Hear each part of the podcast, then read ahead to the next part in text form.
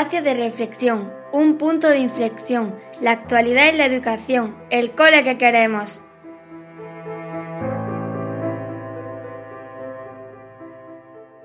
¿Qué caracteriza a la nueva cultura del aprendizaje? De forma necesariamente breve, podemos destacar cuatro rasgos que identifican al aprendizaje en nuestra sociedad. El primero de ellos es que vivimos en la sociedad de la información. Antes, los sistemas de aprendizaje formal proporcionaban gran parte de la información a las nuevas generaciones. Ahora, a la escuela le quedan muy pocas primicias informativas que dar a sus alumnos, porque la información fluye con mucha mayor facilidad y de forma más atractiva y eficaz a través de las redes y los espacios virtuales en los que esos alumnos y alumnas viven ya. Hoy, la función social del aprendizaje no debe ser tanto proporcionar información como ayudar a convertir esa información en verdadero conocimiento. Se dice con frecuencia que vivimos en la sociedad del conocimiento, pero es una expresión equívoca. En realidad vivimos en la sociedad de la información, aunque nos gustaría y deberíamos vivir en la sociedad del conocimiento. Sin duda, hoy todos estamos más informados que antes, pero solo unos pocos tienen más conocimiento. Se trata de una distinción importante. La información ayuda a convertir el mundo en algo más cierto y ordenado, más previsible. Pero cuando fluye demasiada información y en un orden desconocido para nosotros, como acostumbra suceder en estos tiempos revueltos, en lugar de reducir la incertidumbre, la aumenta. Cuando hay mucha información suele convertirse en ruido.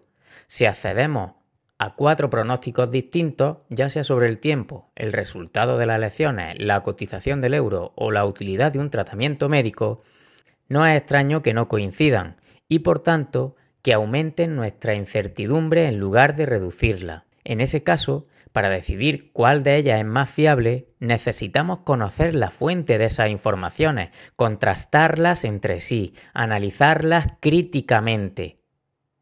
En suma, para poder decidir entre informaciones contrapuestas, debemos convertirla en conocimiento, para lo que es preciso adquirir estrategias de búsqueda, selección, análisis, etc. de la información.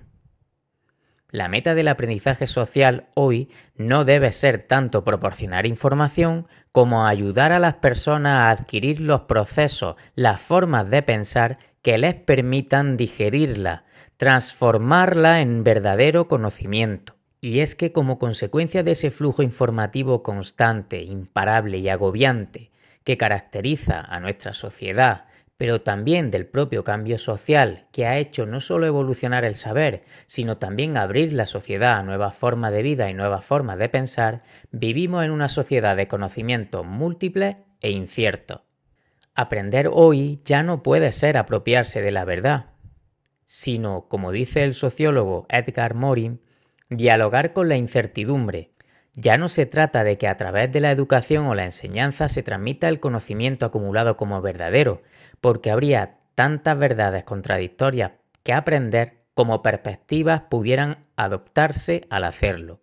Aprender requiere contrastar esas diversas perspectivas, dialogar con ellas para construir un punto de vista propio, personal, fundamentado, lo cual requiere no ya llenar la mente de las personas con ideas establecidas, sino contribuir a ordenar esa mente para que pueda ser crítica con la información o el conocimiento que recibe. Nos encontramos de nuevo ante una meta de aprendizaje muy ambiciosa, mucho más de la que pretendía alcanzar en sus fines meramente selectivos la educación tradicional, no basta con proporcionar información o conocimiento, normas de conducta, valores, hay que ayudar a asimilarlos, a hacerlos propios, a dudar incluso de ellos, porque sólo así podrán utilizarse de forma competente ante los nuevos problemas, situaciones o contextos que deberán afrontar estos aprendices. Los riesgos de no dotar a esos futuros ciudadanos de esas competencias son muy graves, no solo para el aprendizaje, sino sobre todo desde el punto de vista social. Por un lado, existe el riesgo de que agobiados por esa pluralidad desordenada de formas de conocer y pensar, asuman un relativismo hueco, un todo vale que en realidad vacía de valor cualquier conocimiento o aprendizaje. Si todo vale, no hay razón para aprender nada nuevo, porque valdrá lo mismo que lo que ya sabemos. Educar, enseñar para aprender, requiere creer que hay conocimientos, valores, creencias, conductas que son mejores que otras, pero no en sí mismas, de modo absoluto o descontextualizado, sino en relación con otras o para determinadas metas o contextos de uso.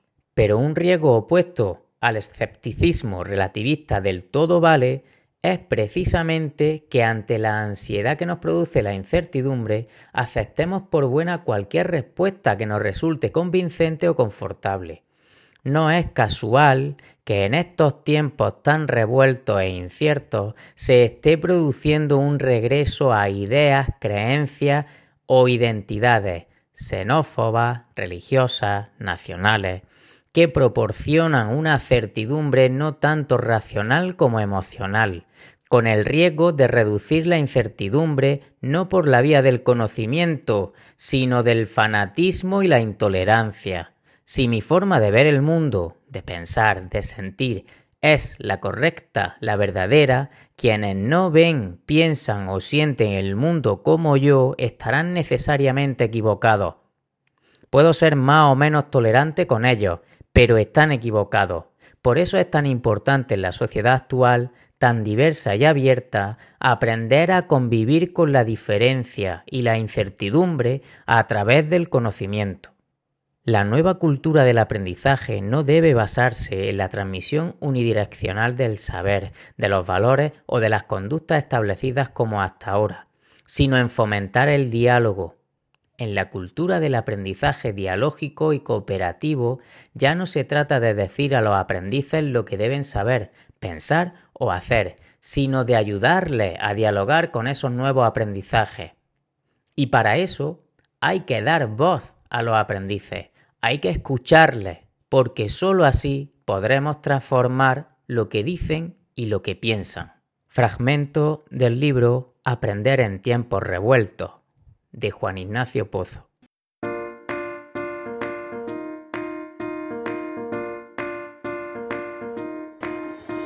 ¿Quieres tener una vida saludable? Sí, pues quédate y escúchanos con su salud.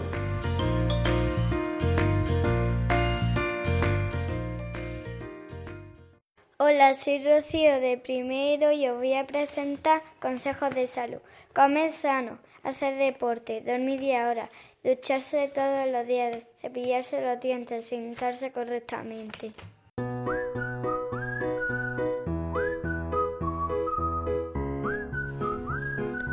Callejeando, paseando por las calles de Hueveja.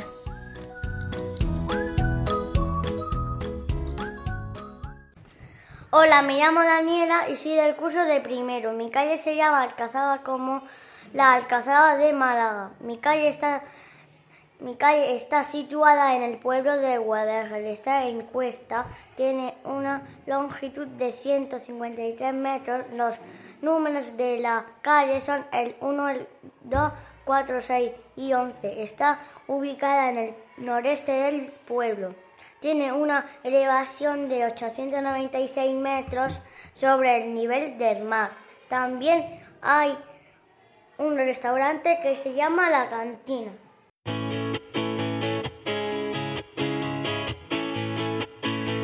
¿Os apasiona la cocina?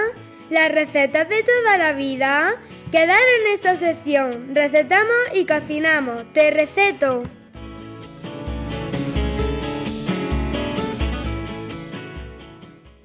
Me llamo Juan, estoy en el curso de segundo. Os voy a explicar cómo se hace una receta de crepes. Los ingredientes son dos huevos, 150 gramos de harina, 250 mililitros de leche, una cucharada de azúcar, una cucharada de aceite de oliva, una pizca de sal. La elaboración que ponemos en una jarra todos los ingredientes y una y batimos con la batidora muy bien. Dejamos reposar, engrasamos una sartén con una pizca de aceite, de oliva, oliva y cuando, es, cuando esté caliente añadimos un poco de masa, esperamos que se haga por un lado y le, damos la vuelta, después lo rellenamos con lo que más nos guste.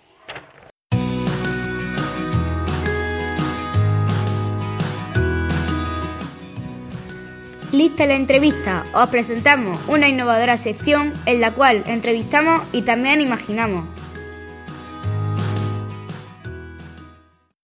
Hola, un saludo.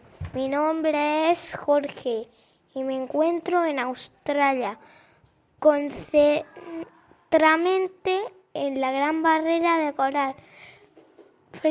Es un arrecife de coral y uno de los seres vivos más grandes del mundo, situado frente a la costa de Queensland, al norte, al noroeste de Australia. Me encuentro con un famoso submarinista de la zona llamado Miguel. ¿Me podrías decir qué está ocurriendo en la Gran Barrera de Coral? Por segundo año consecutivo está sufriendo blanqueamiento. Esto ocurre cuando las temperaturas eh, elevadas del agua hacen que los corales expulsen algas de colores y como resultado se, se vuelven blancos. ¿Cuánto? ¿Cuánta superficie está afectada? Más de un 80%, lo que antes era un proceso de 30 años, en la actualidad ocurre cada 6 años y en la próxima década podría suceder cada año. ¿Hay posibilidad de recuperarla? ¿Qué se puede hacer? Sería posible si las temperaturas descendieran, pero el calentamiento prolongado puede hacer que mueran más corales, siendo también un peligro para más de 2.000 especies animales. Hay que tomar medidas contundentes contra el calentamiento global. De lo contrario, desaparecerá para el 2050. Pues esperemos que las medidas se lleven a cabo. Muchas gracias por la entrevista.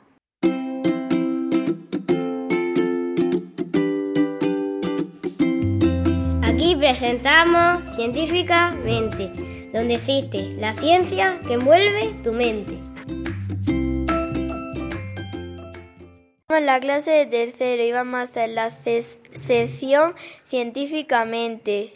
¿Sabías que...? Hola amigos, hoy os vamos a contar una serie de curiosidades que hemos aprendido en la clase de naturales y sociales. ¿Por qué gira la Tierra y no nos caemos? Es debido a la fuerza de la gravedad. La fuerza de la gravedad atrae todos los objetos hacia la Tierra, también a la Luna. Fue Isaac Newton quien desarrolló esta teoría. Sin gravedad, todos flotaríamos en el espacio. ¿Cuántos kilómetros hay de aquí a la Luna? La distancia de la Tierra a la Luna es de más de 380.000 kilómetros. ¿Cuánto mide el Sol? El resultado es que el radio Sol tendría 696.342 kilómetros. ¿Cuánto tiempo lleva existiendo la Tierra? La Tierra lleva existiendo 4.470 millones de años. ¿Cuánto mide el megalodón? El megalodón es una especie extinta. Fue el antepasado del tiburón. Los investigadores han determinado que medía entre 16 y 30 metros y podía superar las 100 toneladas de peso. Tenía una mandíbula de 2 metros y cerca de 276 dientes. Bueno, esto ha sido todo. Esperemos que os haya gustado y nos encontramos el próximo día con más ciencia.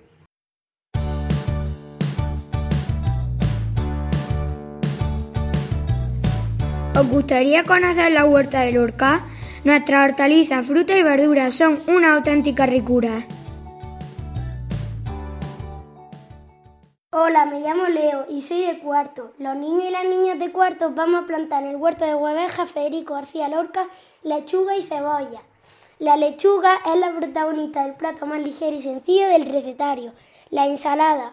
Tanto es así que cuando nos referimos a una ensalada en realidad una mezcla de vegetales. El único ingrediente que se suele dar como seguro es este. La cebolla es el bulbo subterráneo y comestible que crece en la planta del mismo nombre. Se trata de una hortaliza de origen asiático cultivada desde 6.000 años antes de Cristo. Desde Asia se extendió por Europa, de donde pasó a América. Actualmente existe una amplia gama de variedades que pueden clasificarse en función de color, del color del bulbo, forma, tamaño, uso, origen y precocidad. Tiene muchos usos culinarios, pudiendo usarse de distintas maneras, ya sea crudo o cocinada. Además, se le conocen distintas propiedades medicinales.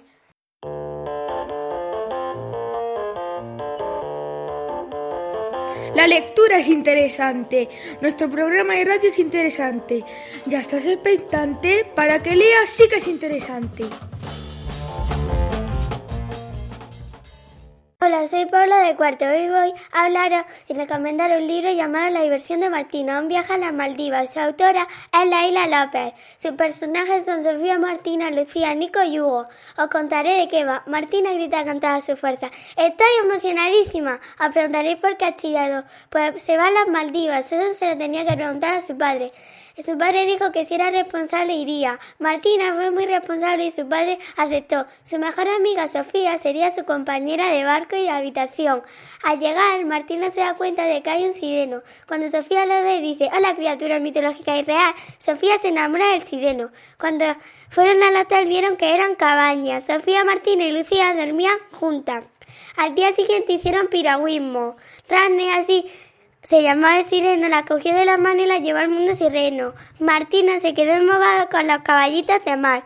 Cuando pasó un tiempo y se fueron al hotel Sofía, lloró mucho, pues mañana se iba. Rane, antes de que se fuera, le regaló a Sofía un año con una ilustración suya. Yo recomiendo este libro lleno de aventuras y sorpresas mágicas.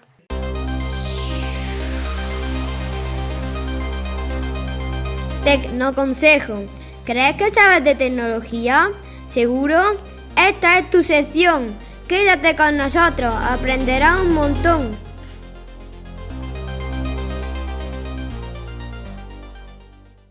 Somos la clase de quinto. Te aconsejo. La radio, televisión, ordenador, internet y móvil son herramientas que utilizamos todos los días, aunque algunas veces no lo utilizamos como es debido. Aquí os dejamos algunos consejos. Escuchar la radio con un volumen moderado para no molestar a nadie. En la televisión ver programas adecuados a tu edad. Utilizar la tablet u ordenador un tiempo prudencial para que no se convierta en un medio que no aísle de la realidad. Recomendamos que no se use el móvil por la noche porque daña la vista y la noche es para descansar. El 72% de la población se levanta pensando en el móvil. los expertos recomiendan que nos levantemos pensando en una ducha de agua caliente o en un buen desayuno.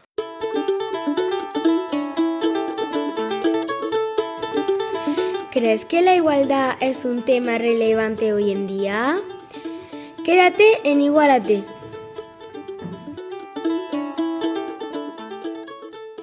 Somos la clase de quinto, noticias sobre igualdad. Felipe VI inaugura el Consejo de la Policía Nacional sobre la igualdad de género en el ámbito de la seguridad. Las noticias del derecho.com y el día 7 del 11 del 2019. Irán permite por primera vez el acceso a las mujeres a un estadio de fútbol, pero separada de los hombres. La noticia es de elpaís.com, día 11 de octubre del 2019. Valencia prohibirá que los uniformes escolares sean diferentes en función del sexo. La noticia es El País y el día 31 de octubre del 2019. Si queréis más información, en, la, en, el tablón de anuncios de la clase de quinto de primaria tenéis más información sobre la noticia. La igualdad de mujeres y hombres es un derecho fundamental para las personas que debemos defender en beneficio de toda la sociedad, ya que, respeta, ya que respetarse es fundamental para la convivencia. No toleramos violencia contra las mujeres, juntas, fuertes, decididas.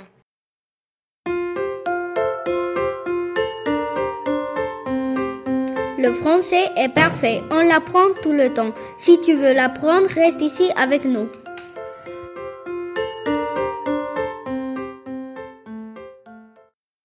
Las niñas y los niños del de tercero del Colegio Federico García Lorca de Huevejas.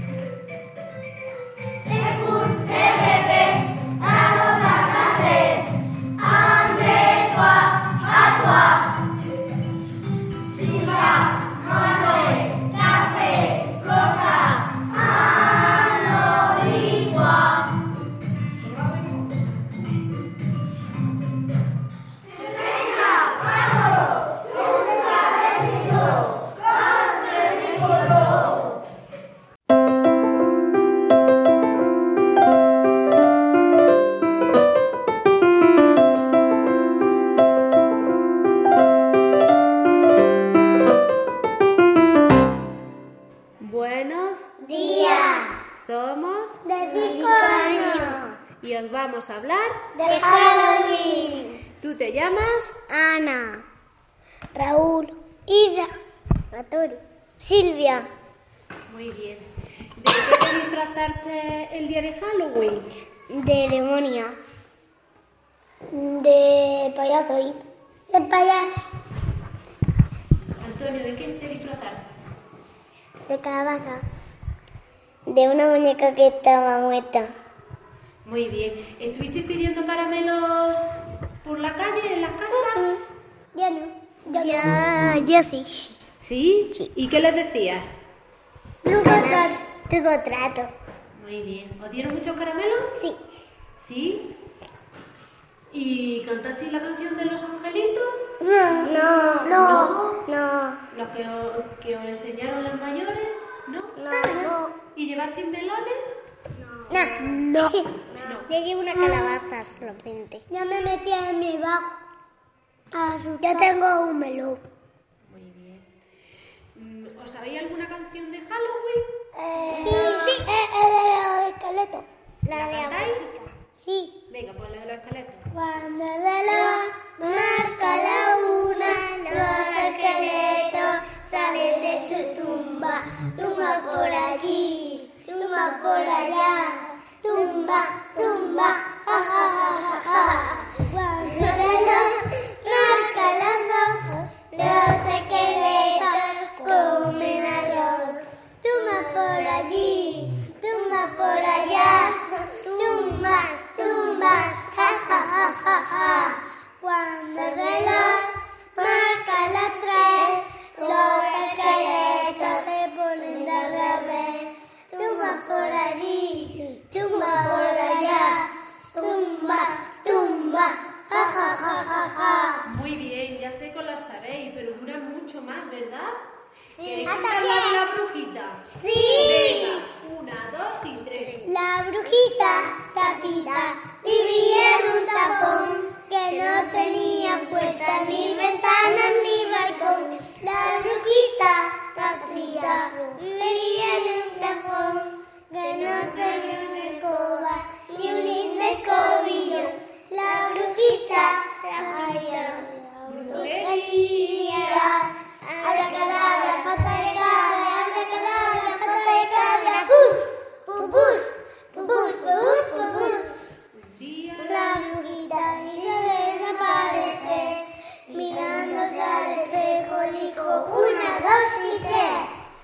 cuando abrió los ojos,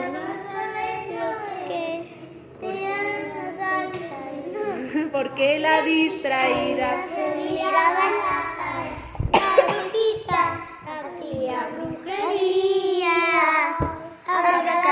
Abracadabra, pata de cabra,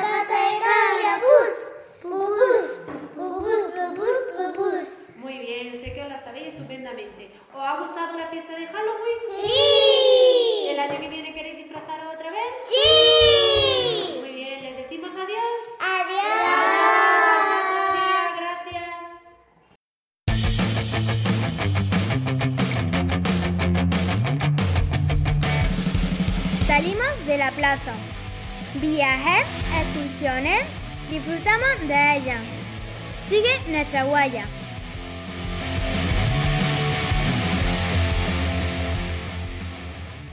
El Parque de la Ciencia. El día 15 de octubre fuimos al Parque de la Ciencia para hacer una videoconferencia con un astronauta llamado Lucas Parmitano, que estaba en la Estación Espacial Internacional.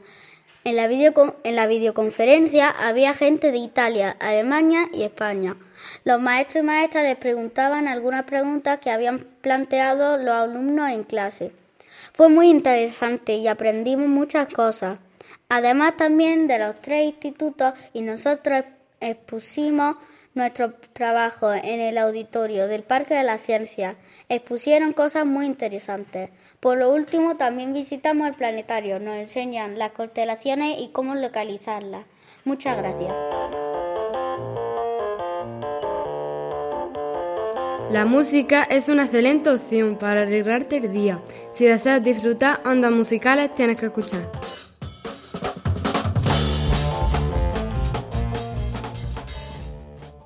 Yo soy Cristina. Y yo Narila. En este próximo programa traemos en esta sección distintas canciones que nos transmiten mensajes positivos y que nos enseñan valores.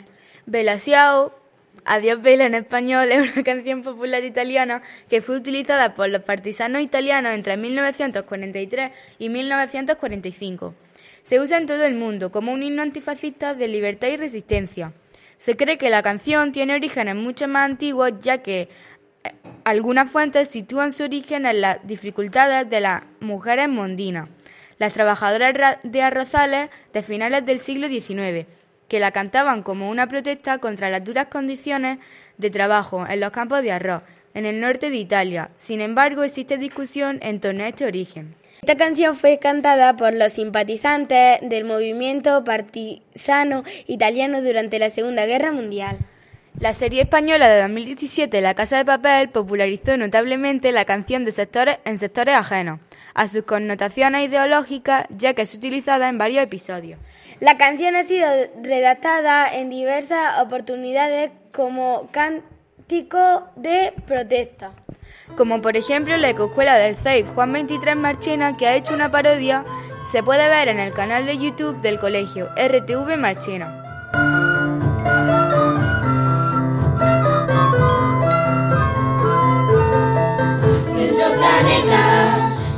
Problema, tenemos que resolver y arreglarlo. Ya es cosa tuya, es cosa nuestra, es la hora de empezar. Necesitamos despertarnos, tenemos que madurar y empezar ya, ya necesitamos abrir los ojos y construir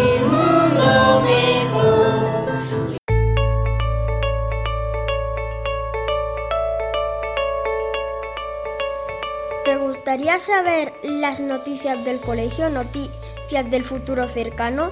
No te preocupes, eh, esta es tu sección. Esta semana que viene celebramos las cuartas jornadas participativas de la Huerta de Lorca, en la que alumnado y familias vamos a seguir mejorando este espacio educativo de nuestro colegio. Otra actividad de la semana que viene será que los niños y niñas de primer ciclo van a visitar la Alhambra. La actividad que van a realizar es Cuento en la Alhambra.